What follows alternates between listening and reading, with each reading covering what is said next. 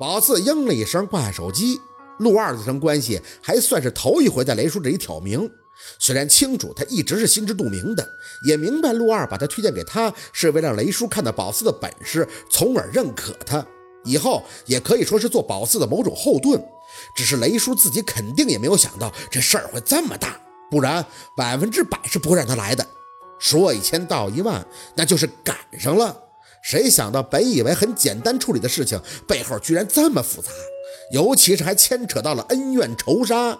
哪怕是久经沙场、见多识广的雷叔，此刻他也做不到淡定了。薛薛先生，我三叔要过来是吗？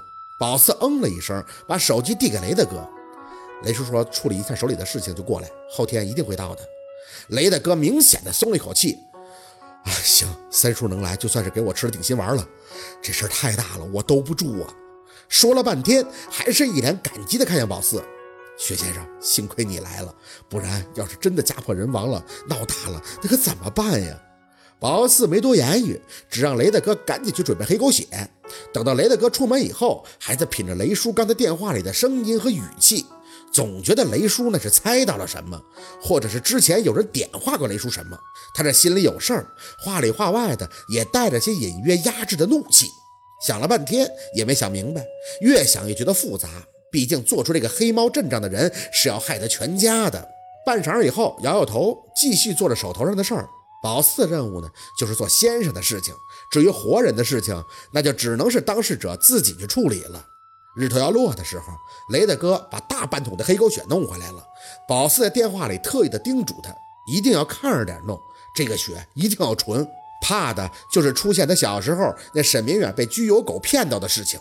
雷大哥让宝四放心，咋说雷家的名号都在这十里八村的放着呢，这不敢忽悠他。等到黑狗血一进院，那腥味当即刺鼻。小六皱着眉头上前去看，四姐这么腥啊，绝对没问题的。雷大哥拍着胸口看着宝四，我眼睛眨都没眨的盯着薛先生，这个绝对，嗯，是真的。宝四瞄了小六一眼，腥是对的，狗血是最腥的，越腥越厉害。腥臭属肺，而肺属于金，鬼魅只剩魂魄者当属于木，金克木，所以黑狗血辟邪讲究就由此而来呀。雷大哥呼出口气，哎，我就说嘛，薛先生，别看你年轻，懂得的是真多，我佩服。现在夸我还早，雷大哥，镰刀在哪儿呢？没多废话，直接让雷大哥找出两把镰刀，拿到手里以后，又看向小六，把咱们屋里那两个钩子拿出来，一个兔子里的钩子，还有一个院子里的钩子。小六应了一声，跑回屋，拿出以后递给宝四，四姐，这要做什么呀？找个锤子，把这钩子钉到镰刀把手上，一把镰刀钉一个。宝四淡声的交代着，等到小六用锤子几下以后，把这两个小铁钩钉咬到镰刀把上后，才继续说着。这两个钩子就是引子，坟上那些黑猫怨气就是冲着这个引子来杀人的。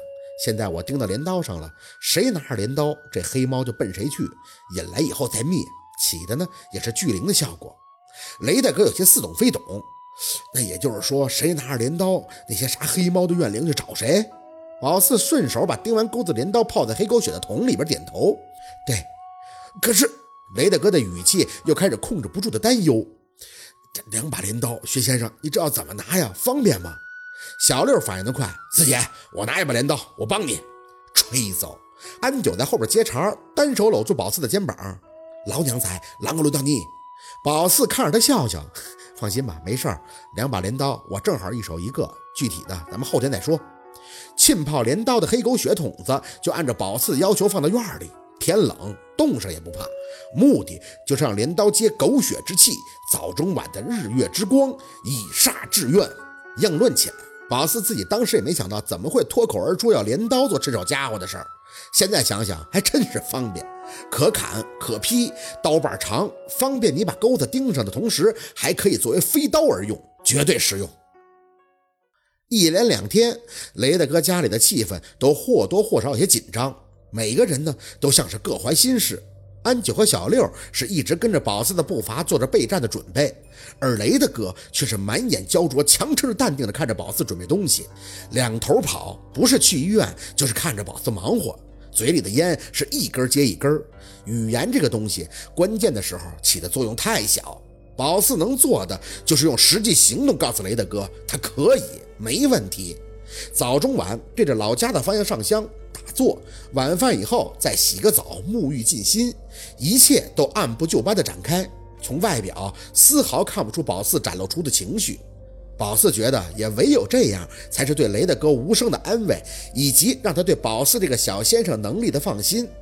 正日子一到，宝四就起了个大早，早饭前还是上香，务必让身体达到借气的最佳状态。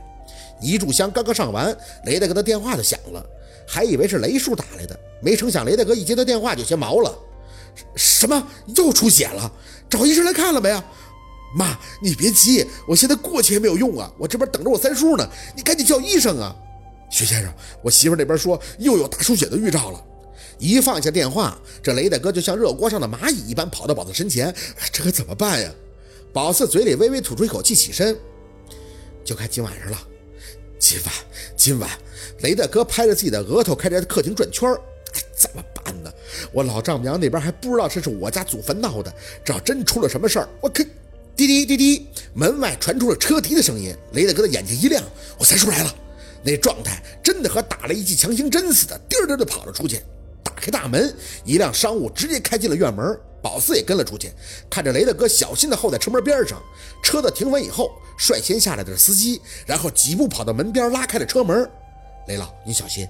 眼见雷叔皱着眉，穿着一身冬季登山服从车上下来，抬脚刚要上前打招呼，却止不住的愣在原地。跟在雷叔身后下来的高瘦年轻人，那不要太眼熟。秦森，他怎么会来呀？三叔，你可算是到了。雷大哥看见雷叔的架势，就跟看见亲爹似的，语气里边带着那么一丝委屈，还有种说不出的内疚。说不好啊，我在山根底下住着，都没看好咱家的祖坟呀。雷叔的脸上看不出什么，也没有多言语，只安抚般的拍了拍雷大哥的肩膀，随后下巴一侧，指了指秦森：“这是小秦。”是特意跟我来帮咱们的，哦哦，你好，秦先生。雷大哥忙不迭的又和秦森握了一下手，看向走过来的宝四，继续说着：“秦先生，这是薛先生，是把我们家看出认识。”秦森依旧寡寡淡淡的应着，再看向宝四，则轻轻牵起了嘴角：“宝四辛苦了。”好，今天的故事就到这里，感谢您的收听。喜欢听白好故事更加精彩，我们明天见。